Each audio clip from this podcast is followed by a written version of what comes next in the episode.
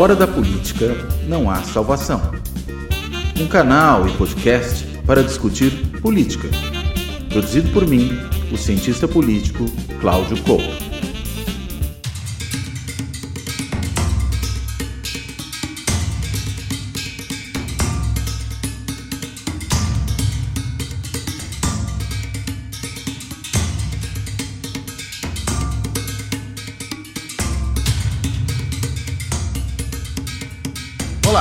Este Fora da Política Não Há Salvação, ele é gravado no dia 15 de junho de 2023, né? Período, né? não exatamente esse dia necessariamente, mas esses dias em que se completam 10 anos das assim chamadas Jornadas de Junho de 2013, né? Aquelas em que milhares né, de pessoas, se não milhões, a gente sempre tem dificuldades em fazer esse tipo de conta, foram à rua foram às ruas, a gente poderia assim dizer, nas mais variadas cidades brasileiras, começa nas grandes capitais, num protesto contra o aumento do preço dos transportes, demandando tarifa zero, demandando melhoria das condições na mobilidade urbana, mas rapidamente esse é um movimento que se espalha para uma série de outros temas e que também acaba, acho que esse é um, um dado muito interessante do que aconteceu naquele momento, ele acaba também é, abarcando grupos muito diferentes daqueles que estavam inicialmente no movimento. Né? Eu gosto de vez em quando, quando falo disso, de fazer uma brincadeira, é, um trocadilho, dizendo que o MPL pariu o MBL. Né? E acho que isso talvez é, resuma um pouco o que eu estou pensando aqui quando eu estou falando que se abriu demais. Né? Começa com o movimento por transporte liderado por jovens ligados a setores da esquerda, e de repente você tem ali entrando na sequência do que foram aquelas jornadas iniciadas em junho, mas que não pararam em junho de 2013, a entrada de outros grupos, inclusive desse que a gente poderia chamar de, um, de uma nova direita com os seus vários, seus diversos subgrupos. Enfim, o que, que a gente pode entender do significado daquelas jornadas? Por que, que elas aconteceram naquele momento? O que, que elas deixaram para o período que veio depois? Como é que elas ajudam a entender todo esse processo de mudança e de crise política, inclusive, que o Brasil enfrentou no período subsequente. Enfim, para tentar entender esse problema, eu tenho aqui hoje um convidado super especial, que é o professor Breno Bringel. O Breno, ele é sociólogo, é professor do IESP da UERJ, Instituto de Estudos Sociais e Políticos da Universidade Estadual do Rio de Janeiro, e ele vem estudando, não só junho de 2013, o que ele já faz há, esses, há 10 anos, né? Desde que esse, esse, esse movimento eclodiu lá nas ruas das grandes cidades brasileiras. Mas ele estuda já há bastante tempo movimentos sociais, o ativismo, inclusive depois ele pode até detalhar um pouco para a gente. Tem um projeto especificamente voltado a entender esse fenômeno, né, das jornadas de junho, daquilo que se lhe seguiu, uh, que veio desenvolvendo vários, conjunto, junto com várias outras entidades, várias outras universidades ao longo desse último período. Enfim, não vou aqui me alongar demais, eu vou primeiro agradecer ao Bruno por ter topado fazer essa conversa. Vou dar a ele as boas-vindas e começo com uma pergunta mais aberta, uma pergunta mais geral. Uh, Breno, você podia explicar para a gente uh, o que, que efetivamente junho de 2013 significa numa pegada mais geral? Por favor. Uhum. Bom, olá, Cláudio, olá a todas e todos que estão nos escutando. Prazer enorme estar, estar aqui conversando com, contigo, com todas e todos vocês nesse, enfim, formato que eu acho muito interessante, que a gente tem um pouco mais de tempo para poder discutir e aprofundar nos, nos debates, né? É, bom, o que foi junho? A grande, a grande pergunta, né? É, para começar, eu poderia dizer que junho foi um acontecimento heterogêneo, diverso, que marcou uma conjuntura crítica no Brasil, e supôs o início de um ciclo de protestos é, de alta intensidade que desafiou um ciclo político mais amplo que havia reinado no Brasil nas últimas décadas, nas décadas prévias, que foi o ciclo político da Nova República. É, desde 2013, 2014, eu tenho sustentado, Cláudio, essa tese, essa hipótese de que junho de 2013 foi, de fato, um ciclo de protestos de alta intensidade, um ciclo, vamos dizer assim, curto no tempo, porque os ciclos de protestos costumam ser curtos no tempo, eles não duram mais de semanas ou meses no máximo, porque é muito difícil você manter a efervescência social nas ruas durante muito tempo, mas ele coincidiu com uma crítica profunda do ciclo político, esse sim, de médio prazo, que reinava no Brasil por mais tempo, vamos dizer assim, umas três décadas mais ou menos, onde nós tínhamos, de fato, atores é, consolidados, nós tínhamos instituições, nós tínhamos uma dinâmica de agendas políticas que, bom, mais ou menos, né, embora tivéssemos alternância no poder, sempre estavam aí na agenda, na agenda, digamos, comum do, dos partidos, dos movimentos, dos sindicatos, e esse ciclo político mais amplo foi colocado em xeque, foi criticado de forma profunda é, em 2013. Né? É, então, nós temos uma coincidência curiosa nesse sentido entre um ciclo de protestos que põe em xeque esse ciclo político e produz o que eu tenho chamado, também desde 2013, de uma abertura societária. É, porque junho de 2013 não foi um movimento social, foi um movimento societário. E essas são duas coisas acho que diferentes e é importante a gente fazer essa diferença, né? Uma coisa é um movimento social tal como a gente entende, como uma, uma organização com uma identidade relativamente bem definida, uma organicidade, com uma duração no tempo, e podemos pensar em vários, obviamente, movimentos sociais é, existentes no Brasil ao longo das últimas décadas, com formatos e ideologias distintas, mas o que eu estou chamando de movimento societário é algo que transborda o movimento social. É quando as pessoas saem às ruas, inclusive indivíduos, coletividades que não costumam se mobilizar, não costumam participar de protestos. Normalmente isso acontece raras vezes, não é muito habitual. Nós temos grandes movimentos da sociedade que não são exatamente movimentos sociais. Os movimentos sociais também estavam lá em junho, mas então junho para mim foi um movimento societário foi um movimento da sociedade muito mais amplo, por isso também muito mais heterogêneo, diverso, plural e às vezes é, com coexistências nas mesmas praças, nas mesmas ruas, é, nos mesmos espaços de atores, inclusive antagônicos, que é, compartilhavam o mesmo espaço, embora não compartilhassem os mesmos motivos pelos quais estavam ali. Né? Então, junho de 2013 foi tudo isso e foi um momento de catarse foi uma explosão social, foi um momento em que havia uma grande energia social, é, uma dinâmica de experimentalismo político, acho que muito grande é, no Brasil, e que abriu, de alguma maneira, os cenários da conflituosidade da política. É, os rumos não estavam dados ali, realmente. Então, eu acho que esse é um ponto importante, né? pensar o que, a despeito da heterogeneidade, havia ali uma certa sensibilidade compartilhada de que, enfim, de que as, de indignação, de que as coisas não estavam bem, é, a despeito dos diagnósticos fossem muito diferentes. Né? Agora, você falou uh, em movimento, nem movimento, né? Você falou em abertura societária, né? Uhum. Uh, pensei aqui logo que você colocou isso e, e, se, e contrapôs essa ideia, a ideia de grupos organizados que já estavam habituados a ocupar a rua. Né? Quer dizer, a gente teve sociedade, mas não teve, digamos, sociedade civil. Dá para pensar algo nessa linha, mais ou menos? Eu acho que nós tínhamos tudo, tinha sociedade civil também, mas tinha a sociedade em peso, seja, tinha muitos indivíduos, né? É, redes de afinidade, é, pequenos grupos que não, não, são, não é exatamente sociedade civil organizada, não são movimentos sociais, mas que foram para a rua, né? E não foram para a rua iniciais exatamente porque é importante a gente diferenciar um pouco o início de, do mês de junho e o que foi a sequência do, do, do ciclo de protestos. Né?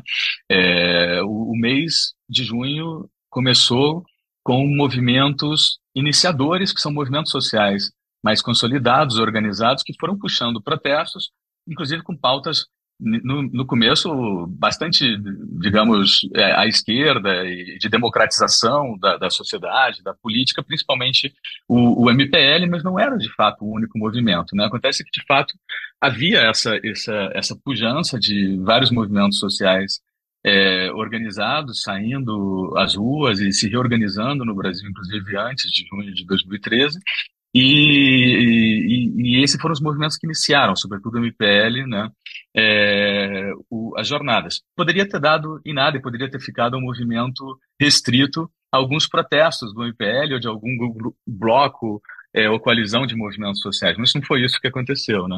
Acho que nós tivemos uma confluência, é, obviamente, forte entre repressão, é, mediatização é, e, e, e, e difusão generalizada dos protestos que não ocorreram simplesmente pelo, por motivos internos, mas por ressonâncias internacionais de ciclo de um ciclo de protestos mais amplos no mundo.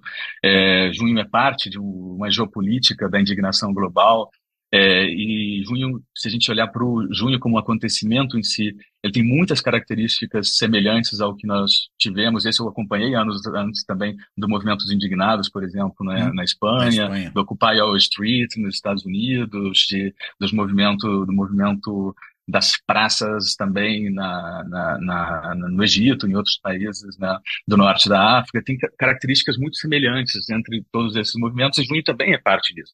Mas se não fosse essa triangulação, digamos assim, entre repressão, que gera mais indignação e gera mais mobilização, uma grande mediatização, não só a mediatização dos meios de comunicação e da grande mídia social, mas de uma nova dinâmica de mediatização dos protestos, que está relacionada também à própria capacidade dos manifestantes cobrirem as mobilizações e viralizarem pelas redes sociais é, com, narrativas distintas e, e podendo usar as, as, redes digitais, as mídias digitais, como não se podia antes dessa magnitude, né? Também convocando, também chamando mais pessoas, mas também visibilizando uma, no começo, uma realidade que os meios de comunicação hegemônicos, a mídia hegemônica não estava de fato olhando para isso, até que entrou, né?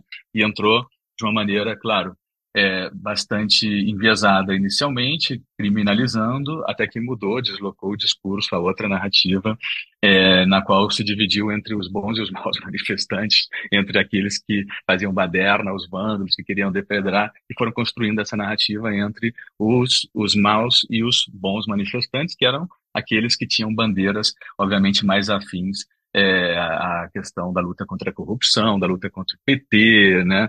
E, enfim, poderíamos localizar de alguma maneira mais a, a, com bandeiras mais à direita e que foram adotadas pela, pela grande mídia, né? Então, junho, nesse início, teve esses movimentos iniciadores, mas depois, então, teve movimentos derivados.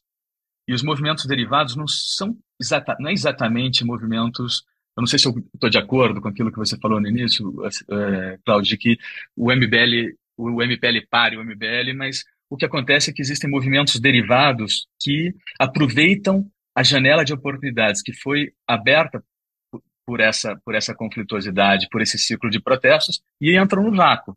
Né? Então, o que eles aproveitam, na verdade, é o cenário de abertura societária. É, e esse cenário de abertura societária, de fato, permitiu que muitos outros atores fossem entrando em cena e depois disputando sentidos, não só das mobilizações em si, mas do pós-junho, dos acontecimentos posteriores a junho. Né? Aliás, deixa eu pegar um pouco essa tríade que você mencionou há pouco, para pegar, porque você falou de várias coisas agora que eu acho que seria interessante tentar puxar cada uma delas. Primeiro, vou pegar o elemento da repressão, né? Que você mencionou. Uh, há um fato que, pelo menos na minha percepção, parece que foi um fato muito marcante, que foi aqui em São Paulo aquela duríssima repressão feita aos manifestantes na Rua da Consolação. Né? Os manifestantes subiam ali a Rua da Consolação, no sentido da Avenida Paulista, e de repente eles são bloqueados pela Polícia Militar, que parte violentamente para cima deles. Né? Um negócio assustador. É, é, inclusive, se não me engano, foi nesse momento que se atingiram, inclusive, jornalistas com bala de borracha. Uma jornalista que eu cheguei até depois a conhecer levou um tiro de, de bala de borracha no olho. Foi um negócio horroroso. E parece que depois daquilo dá uma virada. Né? É, parece que é depois daquilo que, digamos, engrossa o movimento. Uh, e, que, e aí o, o, que eu ia te perguntar é: a, a repressão foi um fator fundamental aí para entender justamente o início dessa abertura societária? Porque a minha impressão é que dá é o movimento engrossa e entram atores que não eram aqueles que estavam inicialmente puxando o movimento, justamente depois dessa repressão. Primeira impressão que dava naquele momento é: puxa, o movimento conseguiu solidariedade.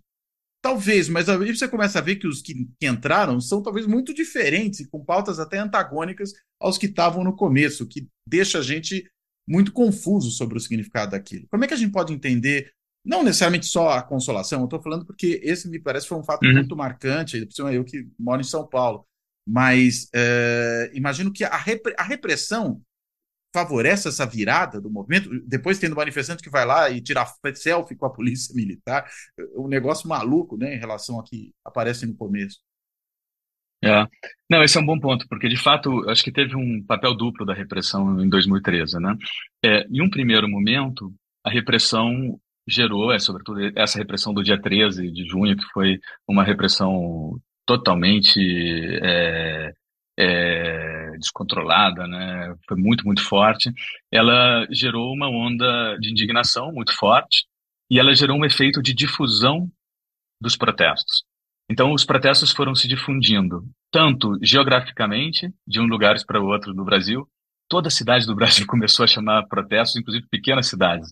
Junho de 2013 foi muito nacional nesse sentido, ele foi muito capilarizado no país inteiro. Era muito interessante isso, porque nós estamos acostumados estávamos acostumados no Brasil a ter protestos, os ciclos protestos de grande intensidade, né, é, que eram muito concentrados nas capitais ou em algumas cidades mais importantes, etc. Em 2013, acho que nós podemos dizer, talvez sem, sem nenhum problema, que foi o ciclo de protesto mais capilarizado em termos de difusão geográfica da, da história do Brasil. Todas as estados do Brasil, todas é, as, as cidades médias tiveram protestos, inclusive algumas cidades pequenas. Foi muito impressionante isso. E esse efeito de difusão, ele se deve em boa medida a repressão, a indignação com a repressão, mas teve um outro efeito de difusão da repressão, que foi o efeito não de difusão não geográfico, mas de difusão para outros setores da sociedade é, que não eram esses setores, digamos, mobilizados, setor, vamos dizer assim, o campo movimentista que já estava na rua antes. Então, isso permite abrir e mudar um pouco o caráter das jornadas de junho, né, nesse, nesse momento, expandir mas ao mesmo tempo fazer com que ela fosse ganhando esses outros sentidos, digamos assim, né, muito mais heterogêneos, às vezes mais conservadores, que não estavam no momento no momento inicial. Mas no, no, no final, já mais para o final de junho, é, foi aparecendo outro efeito da repressão, que não é o da difusão e o da, da onda de indignação e de solidariedade, mas um efeito da repressão como forma de criminalização muito forte de determinados grupos de manifestantes e de ativistas. E nesse sentido, junho se fecha, o junho em si, digamos assim, né, ele se fecha com uma onda muito, muito forte de criminalização é, de ativistas, de protestos, de manifestantes em várias cidades do Brasil. Nós temos o caso conhecido dos 23 ativistas é, que, que foram é, presos no Rio de Janeiro, depois foram equiparados a grupos é, criminosos, de organizações é, criminosas. Nós tivemos a turma da Sininho e outros, né, que foram de fato é, presos nesse, nesse momento. E se a gente pensar quem foi criminalizado, foram os grupos, digamos assim, mais à esquerda, né, é, que estavam mobilizados, sobretudo, grupos mais autônomos, coletivos, é, anarquistas, libertários.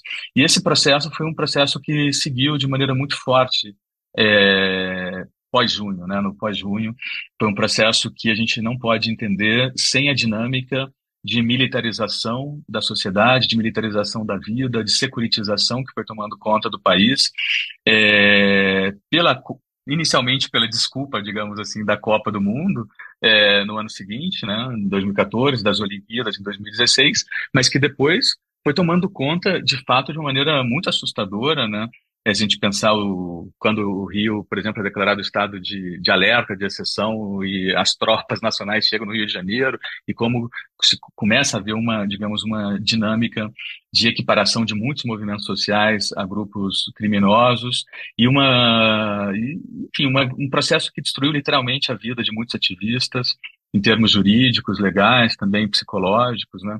E essa foi uma outra, uma outra face, digamos assim, da repressão, jamais para o final de junho que, que aconteceram, então, as duas coisas, né? Em momentos distintos é, do, do mês de junho. Agora, você falou da repressão, a outra coisa é a mediatização, né? A terceira era justamente a difusão, né? O terceiro, é. terceiro pé dessa trinca que você levantou há pouco.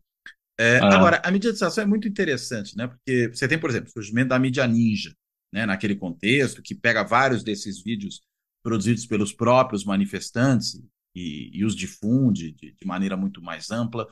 É, até ouvi esses dias uma, um outro podcast né, tratando dessa questão, uhum. em que uma das lideranças ali do, do movimento de junho, é, essa pessoa ela fala o seguinte: olha, é, o que ajudou muito a difundir no começo foi o fato de que os algoritmos do Facebook, de outras redes sociais, parece que ainda não estavam treinados é, para simplesmente devolver mais do mesmo para as pessoas, né? mais do que elas sempre consomem.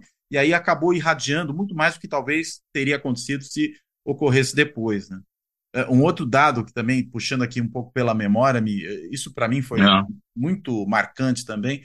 Lembro que uma manhã ali, escutando, fazendo café da manhã, escutando a rádio logo cedo, e aí ouço o Arnaldo Jabor, né, que era uma figura insuspeita, é, que tinha descido sarrafo no movimento nos dias anteriores, de repente ele começa a elogiar o movimento. Aí eu falei, pera um pouco, algo está acontecendo, porque esse cara mudou de posição radicalmente, né, de ontem para hoje. Né? É. Ou seja, teve uma. A, a, mídia tradicional começa a ter, ter, gente ali insuspeita, nesse sentido que eu acabei de colocar, que muda de posição, e a mídia não é. tradicional tem uma força que talvez não tivesse em outros momentos. Né?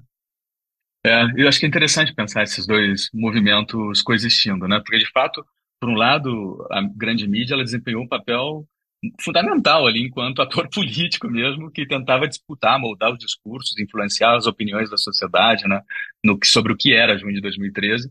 E essa mudança de, de opinião do Jabor ali ao vivo, quase, ela virou meme, né, na, na hora, porque de fato é, foi uma coisa é, hilária mas que permitiu que foi um termômetro do deslocamento do discurso da grande mídia inicial sobre junho, como visto como uma ameaça, digamos assim, né, para depois uma, uma, uma leitura, um olhar sobre junho como oportunidade, como ah que bom, né? As pessoas estão saindo às ruas e começaram aquelas coberturas ao vivo das manifestações, retransmitindo os protestos, é, olha só a crítica ao PT, olha só a crítica à, à, corrupção, olha também os bons e os maus manifestantes. É, há muitos estudos, pesquisas interessantes sobre o tratamento que, que, que, o jornalismo formal também, a grande mídia, deu a, a junho de 2013. Há um notável viés nas coberturas da, da imprensa nesse sentido. E os resultados de, de, muitas dessas pesquisas é interessante porque eles mostram que, de fato, a, a grande mídia acabou convocando a direita para as ruas no pós-2013, sobretudo. Né? É, mas aí eu acho que tem um ponto interessante para a gente pensar.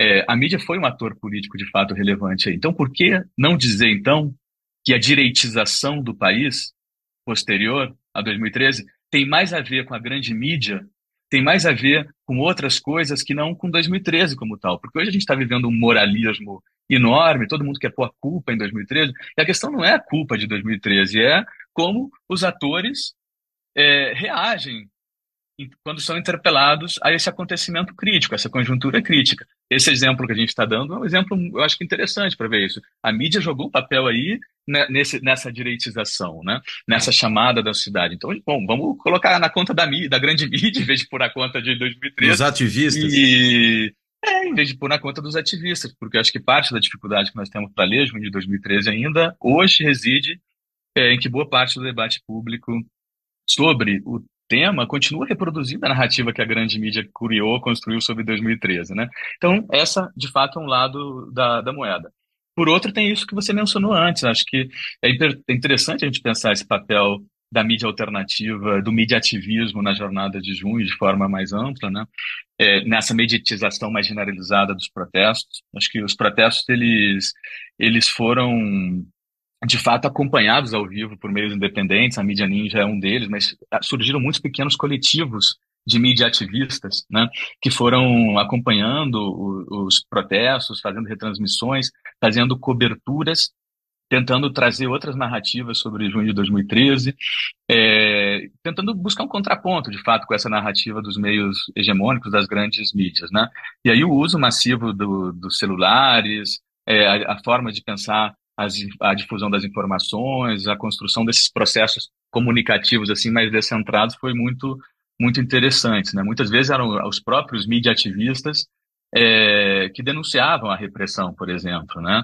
É, e eu acho que tudo isso somente reforça a importância, claro, da agenda de democratização da mídia, da, da comunicação, mas também é interessante pensar que, que esse processo que aconteceu em junho, ele continuou em alguma medida, ele está associado a um padrão histórico de comunicação popular no Brasil, é, ele tem antecedentes em outros lugares do mundo, sobretudo no movimento anti-globalização dos anos 90, no qual surgem grupos com perfis muito parecidos que diziam, já que nós queremos é, ser contra a mídia, sejamos nós mesmos a mídia, né? E vamos cobrir, vamos fazer, vamos criar. E, e é interessante pensar o, o, como esse processo de, nos últimos dez anos de pulverização, de descentralização da informação, da comunicação, também eu acho que está associado em alguma medida a esse questionamento da mídia hegemônica que foi muito forte aí naquele, naquele momento, né? Seja, tantos blogs hoje, tantas é, pequenas pequenos coletivos que estão trabalhando a questão da, da, da, informação, da comunicação. Nós não tínhamos isso no, no Brasil da, com essa magnitude antes. É, é interessante, você falou esse negócio, não dá para ficar culpando, né? O, pelo menos quem é. começou, né, 2013, e, e, eu pensei, se eu fosse fazer uma epígrafe para isso, eu pensaria na frase do Marx, né? Os homens fazem história, mas não a fazem como querem, né? Quer dizer, não é porque o pessoal começa um processo que necessariamente vai conseguir saber exatamente o que vem depois, ou controla, né? O que vem depois. Totalmente. É, a gente está vivendo hoje, Claudio, uma série de, de releituras dos 10 anos, a partir da efeméride dos 10 anos de 2013, de releituras sobre junho, que no fundo são disputas políticas é, muito fortes, né? é, que estão tentando, me parece, marcar uma posição sobre junho de 2013, mas com entendimento muito míope, muito simplista em termos analíticos. Né? Acho que tem uma série de teses muito problemáticas, equivocadas, que estão circulando aí no debate público nas últimas semanas. Tese de que junho de 2013 gerou o fascismo no país.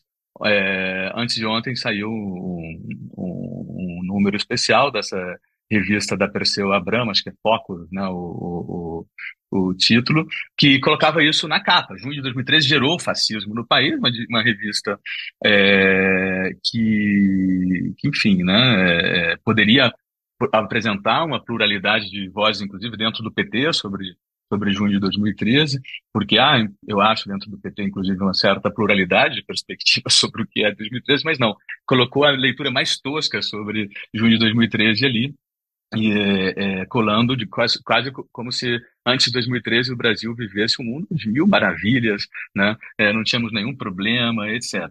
Outra tese muito problemática é a tese que tem circulado bastante nos últimos anos e agora tem sido retomada nesses últimos dias, de que 2013 é fruto é, da guerra híbrida, do intervencionismo imperialista internacional, etc. Né? E acho que é uma, uma paranoia conspiracionista terrível isso. A gente, obviamente, não pode negar que há interesses de muitos think tanks, que há interesses de muitos grupos conservadores e, sobretudo, grupos bastante reacionários e novos grupos liberais de financiar de fato, grupos de direita no, no, no, Brasil e em outros lugares do sul global, isso vem sobretudo dos Estados Unidos, né? Mas junho de 2013 não é fruto disso. Assim, se a gente tem que pensar uma ressonância de 2013 em termos internacionais, eu acho que é muito mais essa ressonância do que eu disse antes da, da, dos protestos da indignação pelo mundo, assim, né? Todas essas revoltas que começam no mundo árabe, na Tunísia, depois na Jordânia, no Iêmen, no Egito, e que vão compartilhando essas características, como eu disse. São muito, todas elas são muito heterogêneas, todas elas têm esse elemento de desconfiança de rejeição dos sistemas políticos, todas elas, de alguma maneira, rejeitam os atores políticos estabelecidos, digamos assim, na cena política, todas elas, de alguma maneira, têm uma crítica muito forte às lideranças formais, um certo cansaço da população com a classe política, e também uma coisa que a gente tem que ler em termos de pós-crise global de 2008, no momento em que as condições de vida da, da, das pessoas começaram a deteriorar muito, né? E, e isso gerou mal-estar em muitos, em muitos lugares também, né? Então, acho que em termos internacionais, claro, tem algo disso, e tem algo que normalmente não aparece nos debates, que é uma profunda transformação do ativismo contemporâneo. A gente tem que fazer uma leitura mais social da política para entender isso. E isso tem a ver com a mudança das formas e das dinâmicas de sociabilidade militante, das formas de organização, da mediação política, da forma através da qual hoje são convocadas as manifestações, os protestos, que não é a mesma coisa como se fazia 10 anos, 20 anos ou 30 anos atrás, né? Então, hoje nós temos um, um ativismo que é muito mais descentrado é, e, e, nesse sentido todas essas essas mudanças elas são fundamentais para a gente entender é, como, como Junho se forjou dessa maneira e não de outras, como se compartilha esses elementos. Né? Então, acho que a gente tem que problematizar essas teses é, problemáticas, equivocadas que estão rolando, outras que fazem uma relação de uma, causa, de uma causalidade muito simplista entre junho de 2013 e o bolsonarismo, sem ler o processo político porque eu acho que o que a gente tem que ler é, é a dinâmica do processo político, né? A gente precisa de, não precisa de culpa, precisamos de boa sociologia política para entender Perfeito. como se produz o processo político, né? Então, todas essas são leituras que estão em disputa aí e que, e que me parece que só um, um olhar um pouco mais, enfim, é, complexo e menos polarizado, digamos, para junho permite a gente, a gente avançar, né? Aliás, já que eu falei do Marx, dessa ideia né, de fazer história, mas não fazer do jeito que se pretende, é, pegando um outro porquinho aqui da sociologia, é, daria para a gente dizer que. E, e aí, para entrar numa brecha que seja um pouco, nem tanto essa, essas teses conspiracionistas, né, ou de encontrar culpados, estabelece relações uhum. de causa e efeito muito simplórias, mas, é, digamos, perceber certas convergências, ou, daí o outro porquinho, afinidades eletivas. Né? Uhum. Será que, de repente, essa abertura societária que você apontou, que ocorre nesse momento, por conta dessas, dessa nova sociedade que é, é, que está presente nos mais diversos lugares do mundo, tanto que ocorrem fenômenos parecidos em diversos lugares, com uma série de similaridades, inclusive do ponto de vista da multiplicidade de pautas, multiplicidade de atores, da forma de mobilização, etc. Uh, dá para dizer que não é que 2013 criou o fascismo brasileiro, mas daria para dizer que 2013 eh, abriu uma porta que permitiu a entrada de um ator que antes não tinha muito por onde entrar e que ali achou uma oportunidade, daí eu estou pensando em afinidade eletiva, faria mais sentido pensar nesses termos? O que, que você acha disso? É, assim, eu acho que o, o, a questão talvez fundamental seja é, pensar numa abertura de, vamos dizer assim, de janelas de oportunidades políticas que junho de 2013 é, de fato é, constrói, né? É, ali eu acho que todos os atores que estavam em cena foram interpelados e por isso que eu acho que junho é tão relevante até hoje, porque ninguém passou desapercebido ali. Todo mundo teve que se reposicionar ou dizer algo assim. Claro que os mais afetados foram quem? O Partido dos Trabalhadores, porque estava no governo, e a centro-direita, digamos assim, mais, mais convencional, mais clássica, o Centrão, é, o PSDB, o PMDB, ou seja, os atores políticos que haviam dominado a nova República. De alguma maneira, é isso que estava em jogo ali.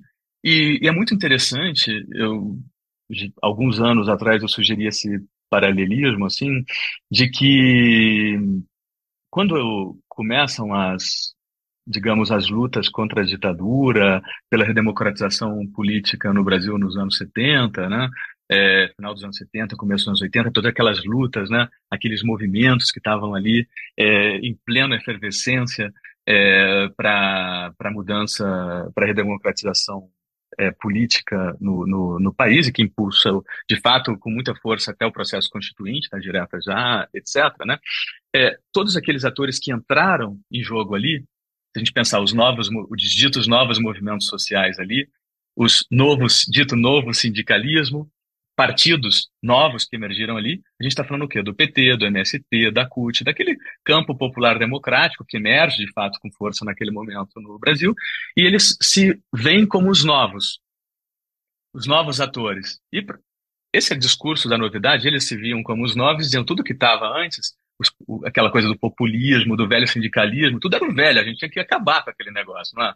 É, isso era um discurso que se construía do, a partir de, de, de, desses atores nos anos 70, nos anos 80. Tanto Hoje, que, até desculpa, o termo que se usava para tudo era novo, novo sindicalismo. Era novo, é por isso que eu estou usando a ideia né? de novo. É, por ainda veio a nova república, né? É, exato, por isso que eu estou usando essa ideia de novo. Então era o novo, o novo contra o velho.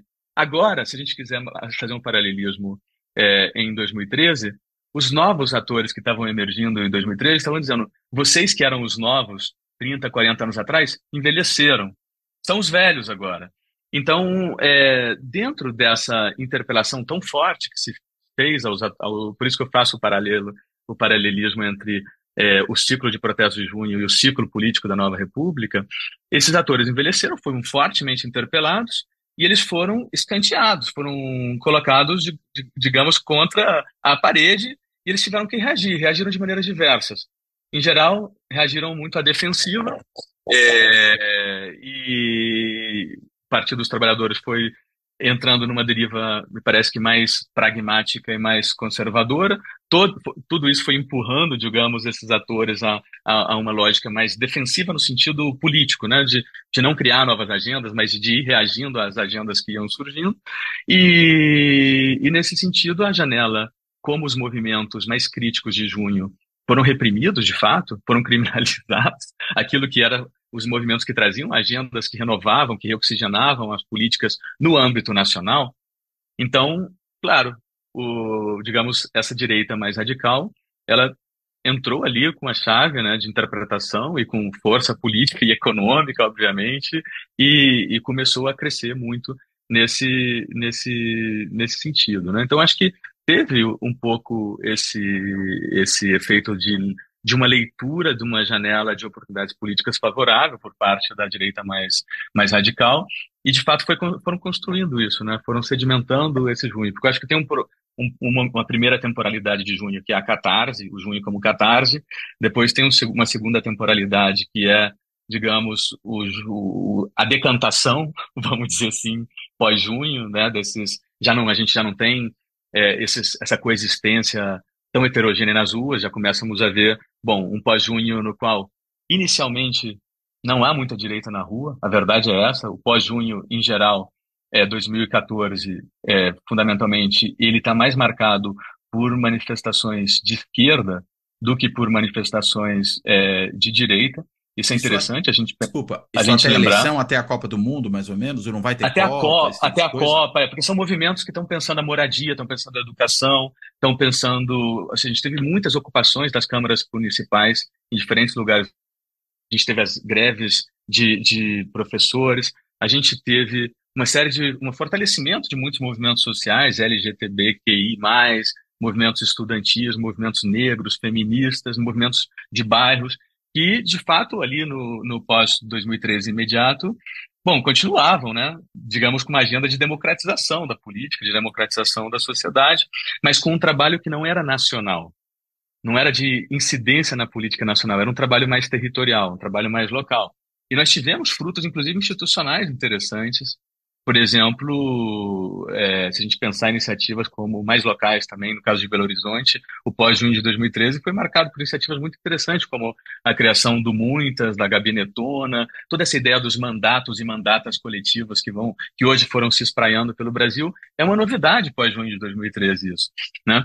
Então, tem esse momento e tem, claro, depois uma força muito grande da polarização eleitoral de 2014. Essa, essa eleição foi muito importante, porque, na verdade, é, as eleições de 2014 é, aí entram né, de cheio no, na coisa antipetista, anticorrupção, etc., e começam, a partir daí, tentar reeleger Junho de uma maneira um pouco mais conservadora. Né?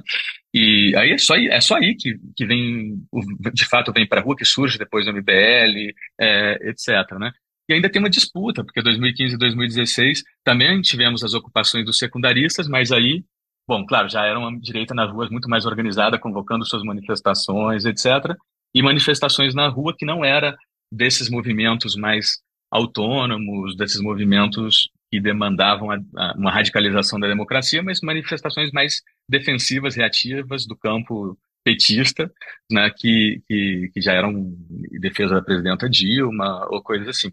Então, acho que a gente teve um, um momento da catarse, um momento da decantação, que é esse momento já que as coisas vão se, se separando, e um movimento depois, acho que um momento de sedimentação, no qual a gente vai entendendo a processualidade é, sociopolítica de uma maneira mais ampla, e, e eu acho que aqui é uma coisa importante pensar é que toda essa série de acontecimentos é, que foram fazendo com que a política brasileira parecesse uma espécie de, de, série de Netflix com tantos acontecimentos bombásticos que a gente acompanhava a coisa, não sabia, já aparecia um personagem, no dia seguinte já, já aparecia, já vinha outra bomba, etc. Bom, a gente não pode ler isso em chave de uma causalidade simples entre um acontecimento e outro, a gente tem que entender a processualidade com suas contingências, com suas relações de poder, com né, uma, com, uma correlação de forças, ler o processo histórico e sociopolítico, acho que dessa maneira, pensando os diversos atores que estão em jogo, que estavam em jogo ali, né?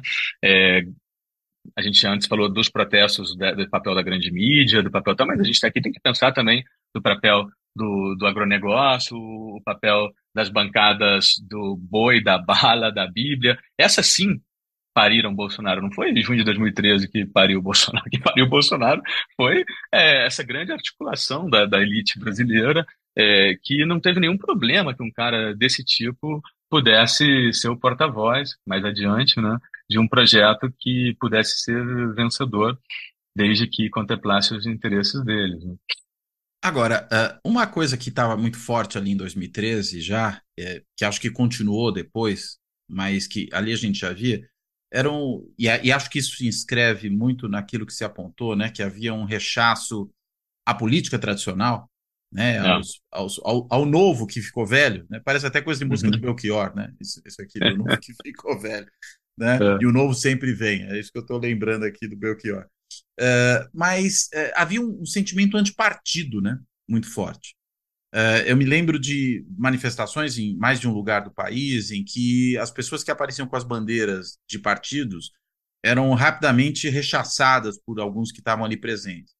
Uma coisa muito marcante para mim, eu lembro que naquela época mesmo eu fui tentar fazer uma apresentação disso para uns colegas aqui na, na América Latina, uh, e, e, lembro que usei esse slide ali ainda no calor da hora, em junho de 2013, que era uma, um, um slide de uma foto de um pessoal uma faixa escrita Meu partido é meu país.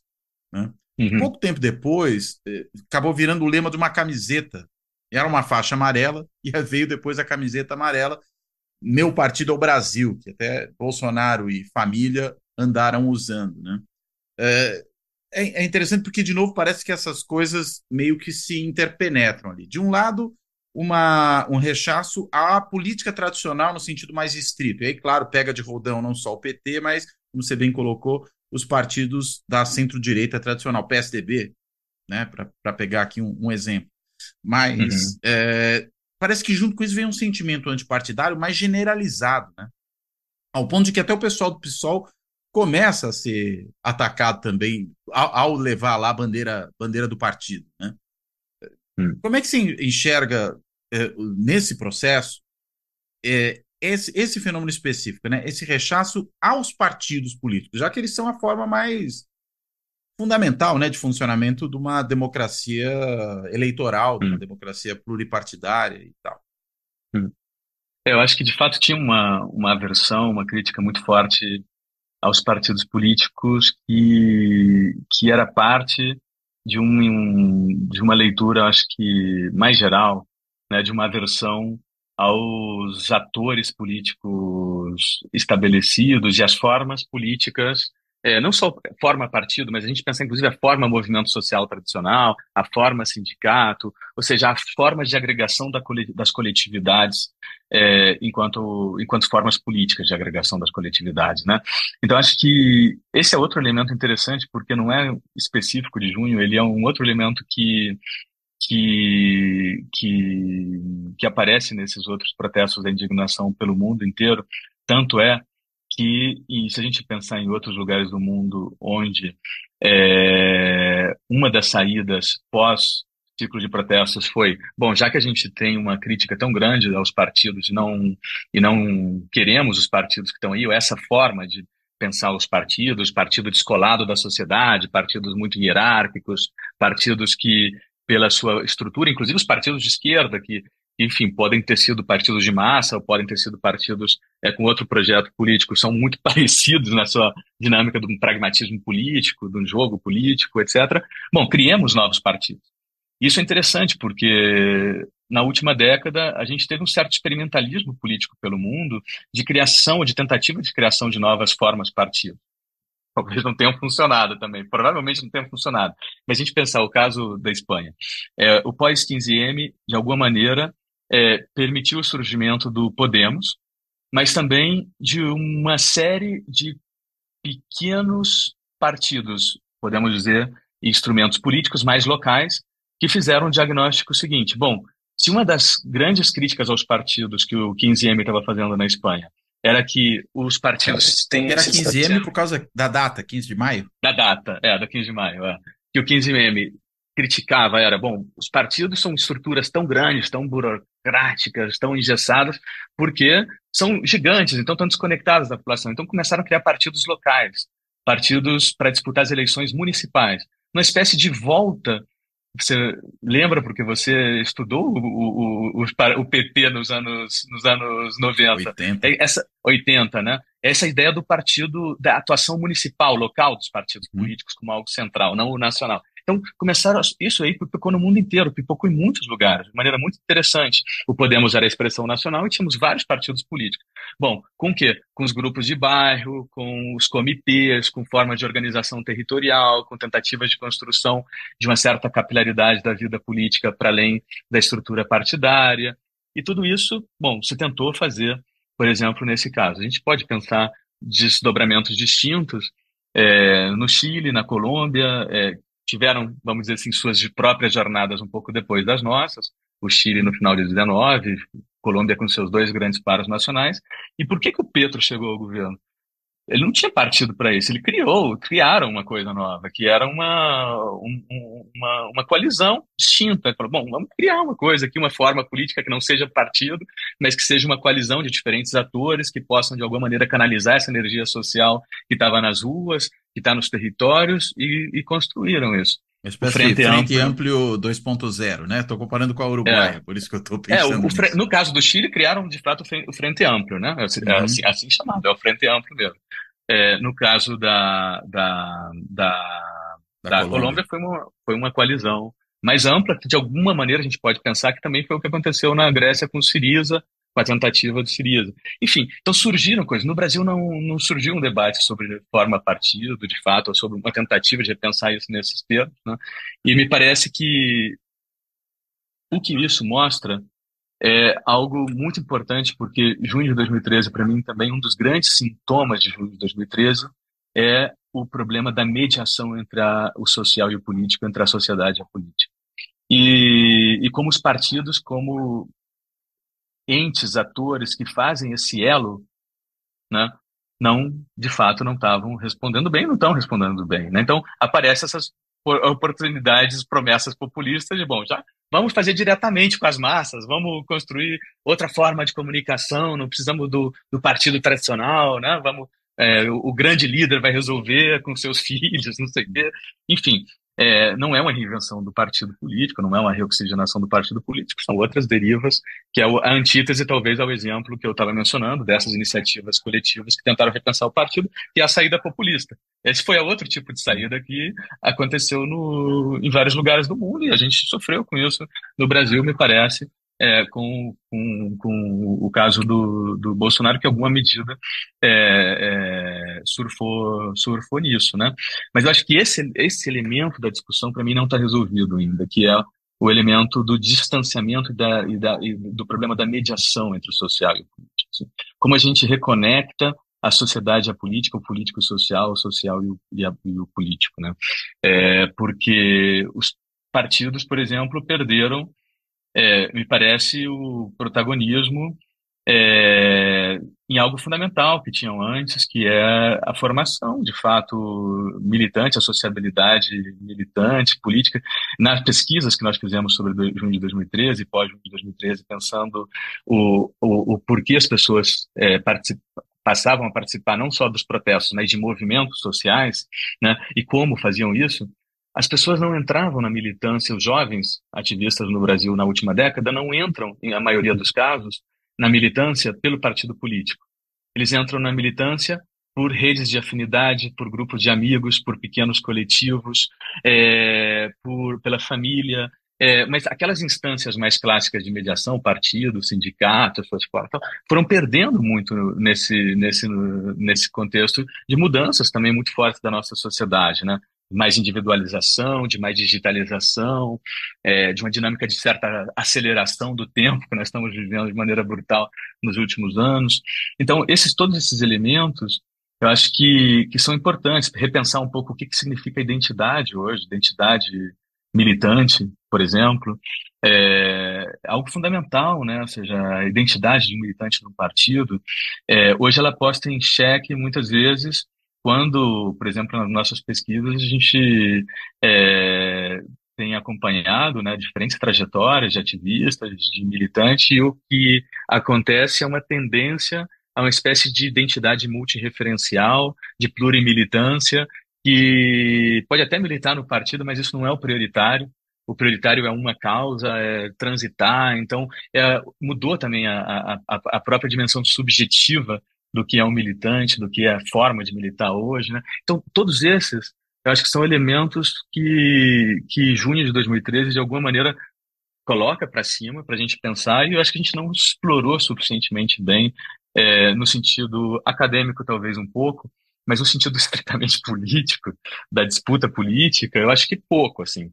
Porque os últimos dez anos no Brasil, mais que repensar essas possibilidades da política no sentido transformador, é, o que boa parte dos partidos foram fazendo foi foram se fechar em si mesmo e, e tentar sobreviver, sobreviver à, à luta diária da, da, da vida da vida política, né?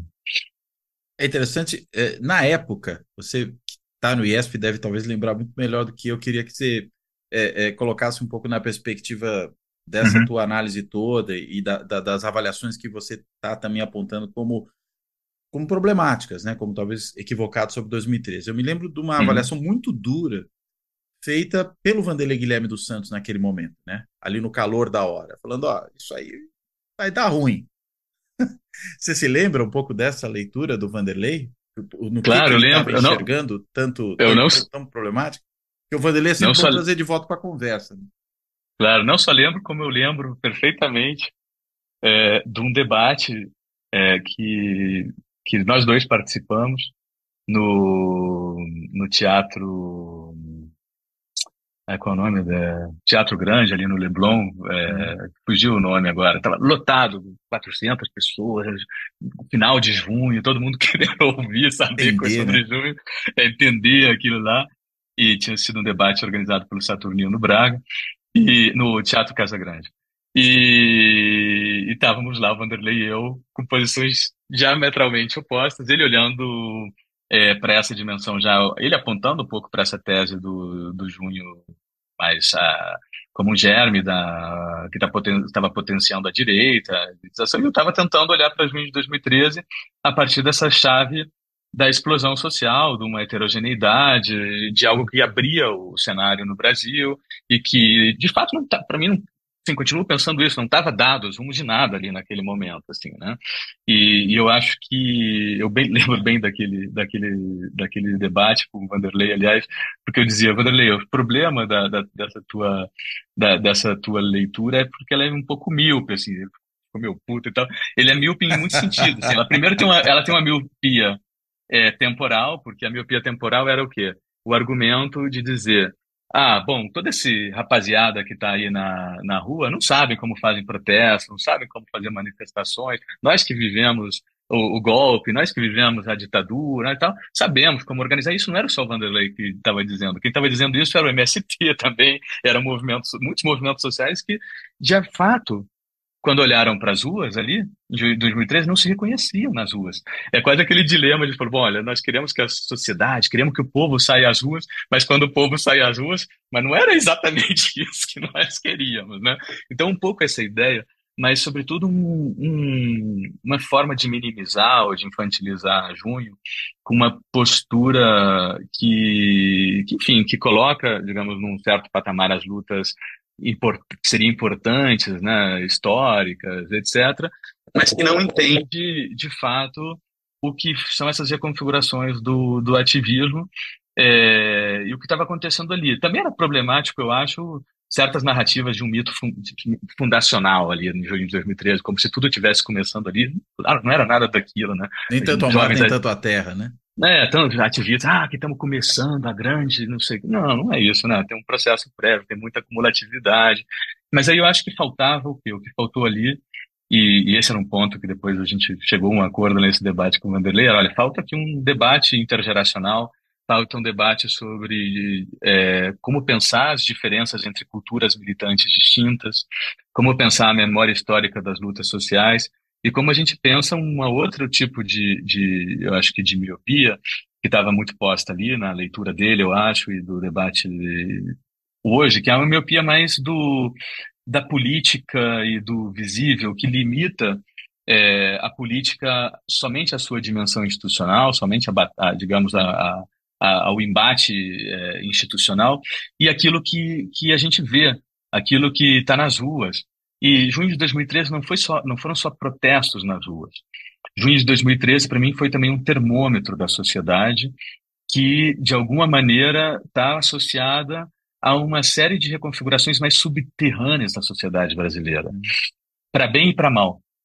Isso é importante, assim, para bem porque eu acho que tem uma certa reconfiguração de subjetividade, de redes submersas, que, enfim, que de alguma maneira estavam de fato pensando outras formas de democratização da vida política, mas também para mal porque essas mesmas redes submersas, essas mesmas subjetividades também estavam há anos atrás, antes de 2013, se reconfigurando pela, religiosidade, pela religião, por elementos hum. culturais, por, por, trabalhos de fato militantes também nos, nos, territórios, né, de grupos conservadores e todo esse deslocamento mais subterrâneo, eu acho que nós não fomos capazes de ver e de acompanhar de maneira satisfatória. Acabamos olhando para junho de 2013 só na superfície do iceberg quando na verdade junho de 2013 era um sintoma, um termômetro de mal-estar, mas também de um deslocamento de subjetividade da, da, da população brasileira que estavam ali em alguma medida, né?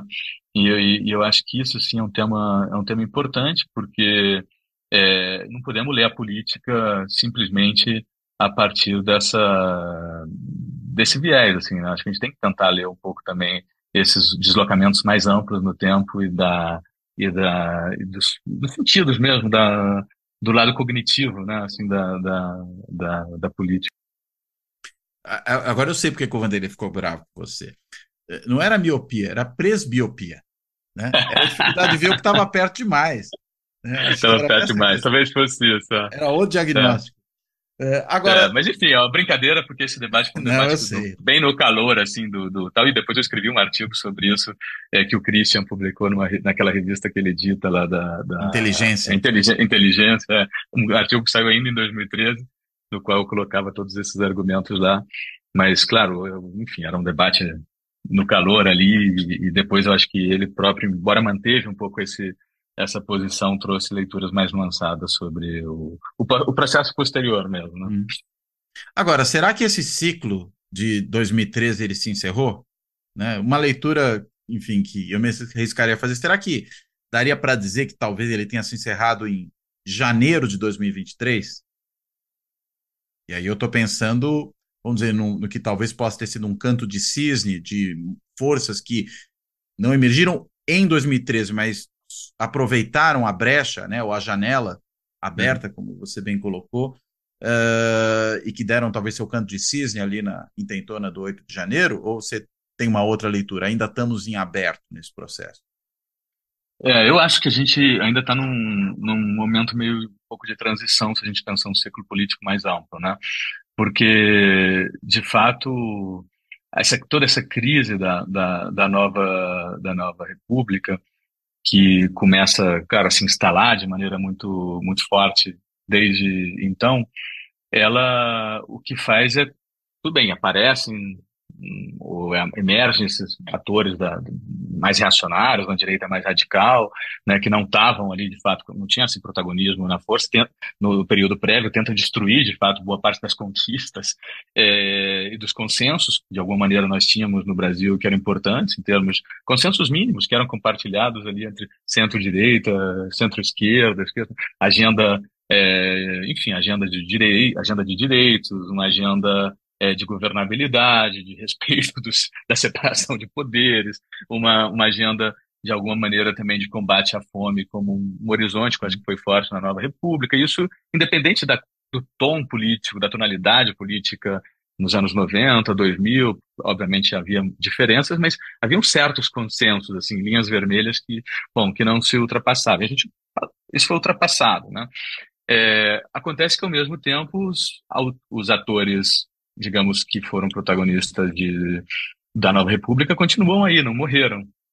É, envelheceram, mudaram, se transmutaram. Então, acho que a gente está entrando num outro momento é, que é difícil ainda de decifrar por isso, né? Porque é uma espécie, eu acho que ainda de, de consequência desse momento, talvez se a gente fizer uma leitura mais pessimista, talvez de uma certa agonia da, da nova república, é, e, mas não, não uma reconstituição daquilo, mas também não a emergência de algo totalmente novo, porque não se abriu algo totalmente novo com tendência hegemônica, não temos isso. Né? Então, acho que a gente ainda está nesse momento um pouco de, de transição, de, de, de resistências, de tentativa, de alguma maneira, de repensar e seria importante aproveitar o debate sobre de 2013 para isso. Em vez de a gente ficar na defensiva, em vez de a gente ficar numa lógica de colocar culpa, em vez de a gente ficar numa lógica de pensar o que poderíamos ter feito, eu acho que é cada vez mais importante a gente jogar o, digamos, nosso olhar político para uma para a criatividade, para a imaginação política, para a gente poder pensar agendas de médio e longo prazo, para poder reimaginar futuros, para a gente poder aproveitar que saímos, é verdade, do desse desse cenário, enfim, de genocídio, ecocídio, de barbárie total dos últimos quatro anos. Manter, ainda estamos num cenário muito turbulento, muito instável, mas que a gente deveria tomar dianteira, digamos assim, da, da, da, da proatividade das agendas políticas e da imaginação política, mesmo sendo difícil, né? É, eu acho que a gente está num parte dessa dificuldade, é, claro, tem a ver com, com o que a gente está, acho que a gente está vivendo um momento de ainda de incerteza de transição de ciclo, porque o que nós temos é um cenário talvez de um governo Lula sem lulismo e de um bolsonarismo sem Bolsonaro. Então a gente tem o Lula e tem o governo PT, mas é um, é um governo que, um Lula que não consegue e nem vai conseguir reeditar o lulismo, entendido por aquele, aquela forma né, de, de, de consenso de governo que, que existia, tal como o André, o André Singer definiu é, lá atrás. Isso eu acho que não está posto, porque não, não há condições de possibilidade de editar os pactos do lulismo. É, e Bolsonaro, como figura individual, é, não, acho que já não vai ter uma, uma, uma preponderância tão forte, mas o bolsonarismo está aí. E, e, temos toda essa agenda no Congresso, toda essa agenda de que ainda uma agenda de, de criminalização do movimento. A gente está com a CPI do MST agora, né? A gente está é, com, com, com um momento ainda de criminalização da, de, de, ativistas, de, de assassinatos, de, de, militantes em vários lugares do, do, Brasil. Enfim, é um momento muito incerto, muito instável, mas eu acho que a gente, o grande desafio que nós temos é pensar cenários de transição. É, e talvez o espírito de junho, que de alguma maneira ficou de fato embaixo do tapete nos últimos anos e embaixo da discussão pública, mas que não desapareceu de alguns atores mais locais, que trabalham nos territórios, etc., deveria ser resgatado nesse sentido, né? num sentido de pensar, de imaginar, é, que mundo queremos, que Brasil queremos, de voltar a pensar dessa, dessa maneira é, e abrir uma, uma, de fato, uma agenda política de transição, de transição séria no sentido democrático, de transição ecológica, de transição é, comunicativa, de transições que permitam a gente colocar um cenário de médio e longo prazo e o que, que nós temos que fazer nesses próximos anos para chegar nisso, mesmo com as contradições do presente. E esse espírito, só para fechar, é, como é que você definiria ele de forma relativamente sintética? Em que sentido? Esse espírito de junho, que você diz aí que ficou, digamos, submerso, mas que pode ser recuperado. Como é que a gente definiria esse espírito de junho? Um espírito de quê? De contestação da mesmice? O, o que, que seria isso? Eu acho que é um, é um espírito de indignação e ao mesmo tempo de abertura do futuro. É, de indignação, de indignação no sentido de, de não acomodação, a gente não se acomodar com, com o que temos. Né? Então, nesse sentido, é contestação, sim, mas é uma indignação com, com o que está dado, que não tem por que ser destituinte, destituinte pode ser instituinte, né? É, e ao mesmo tempo de abertura do futuro. Acho que Juni foi isso também, né? Uma, uma tentativa de abrir o nosso futuro, é, que depois o futuro e como as coisas aconteceram não foram para o rumo que a gente queria, isso é outra conversa. Mas acho que tem um pouco essa, essa ideia de que estamos travados, né? Travados, às vezes, quando a gente está travado na polarização, estamos travados numa dinâmica política que, que não funciona, que não permite a gente avançar em agenda. Como a gente reabre o futuro? Como a gente pensa em uma reconstrução de horizontes utópicos práticos, concretos, que não seja aquela coisa de uma utopia longínqua, etc. Mas como a gente pode reabilitar a política, de alguma maneira, é, nesse sentido. Acho que isso estava posto em junho, né? E, e, isso eu acho que só pode ser feito com muita generosidade, com muita escuta ativa, com muita abertura ao diálogo e com proatividade. Né? Muito bom. Breno, brigadíssimo por essa conversa. Muito Obrigado boa, você. Muito boa, muito instigante e, e, enfim, tira a gente um pouco, às vezes, de certas leituras rápidas né, que a gente tende a fazer sobre um fenômeno que é super complexo. Né? que é isso do que foi, do que continuou sendo, né? Que, enfim, ainda implica, né? Essa, esse, esse movimento de 10 anos atrás, mas que, enfim, como você bem coloca, acho que não parou, né? Há 10 anos atrás. Não. Agora, eu te devolvo então a palavra aí para você, enfim, se ainda tem algum ponto que você acha que, porventura, a gente deveria ainda ter tocado e acabou não passando por ele para que você possa trazer e fazer as suas amarrações finais, por favor. Não, só te agradecer, agradecer o espaço, o debate, a possibilidade da gente conversar é, com calma, tranquilidade, com leituras um pouco mais é, complexas sobre o que foi junho o cenário da política brasileira. Né? Obrigado, Cláudio. Um prazer estar com, contigo e, e poder dialogar com você. Eu que agradeço, Breno. Bem, então, feito aqui o agradecimento ao Breno, eu quero também, como sempre faço aqui no fechamento, agradecer a todas e a todos que têm acompanhado o Fora da Política Não Salvação, seja no canal do YouTube, seja aí no podcast, que está disponível em mais de 20 plataformas de áudio. E, claro, também agradecer e convidar as demais pessoas, é, agradecer a todo mundo que tem contribuído aqui com o projeto do canal, pelo meio que for. Pode ser aquele meio muito pontual ali, que pode ser feito esporadicamente, do botãozinho do Valeu Demais, aquele botão do coraçãozinho embaixo do vídeo do YouTube, que permite uma contribuição pontual do valor que a pessoa achar que deve. Pode ser também se tornando membro do Clube dos Canais, ao se inscrever no canal, é a mesma coisa que seguir o canal, né? E que permite uma contribuição periódica, da mesma forma, fazendo uma assinatura simbólica num outro instrumento que é o site do benfeitoria.com, que é um site de financiamento coletivo que tem lá a possibilidade dessa assinatura simbólica. Para isso é só ir no endereço lá, benfeitoria.com barra apoio fora da política não salvação, tudo junto. Ou ainda até para quem tem feito também dessa maneira, a quem agradeço muitíssimo, fazer um Pix para o canal e a chave Pix do Fora da Política Não Salvação é contato arroba fora da política não salvação.info, que é também, claro, o e-mail de contato, contato arroba fora da política não há salvação.info. Bem, então Feito aqui o meu comercial, eu agradeço ao Breno, agradeço a todo mundo e me despeço. Até a próxima. Tchau, tchau.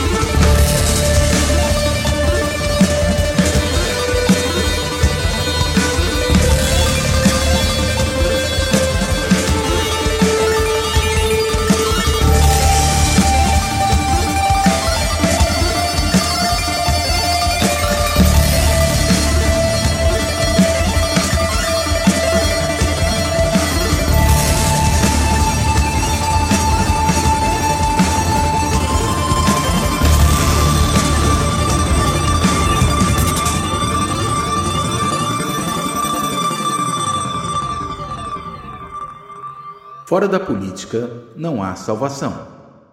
Um canal e podcast para discutir política. Produzido por mim, o cientista político Cláudio Couto.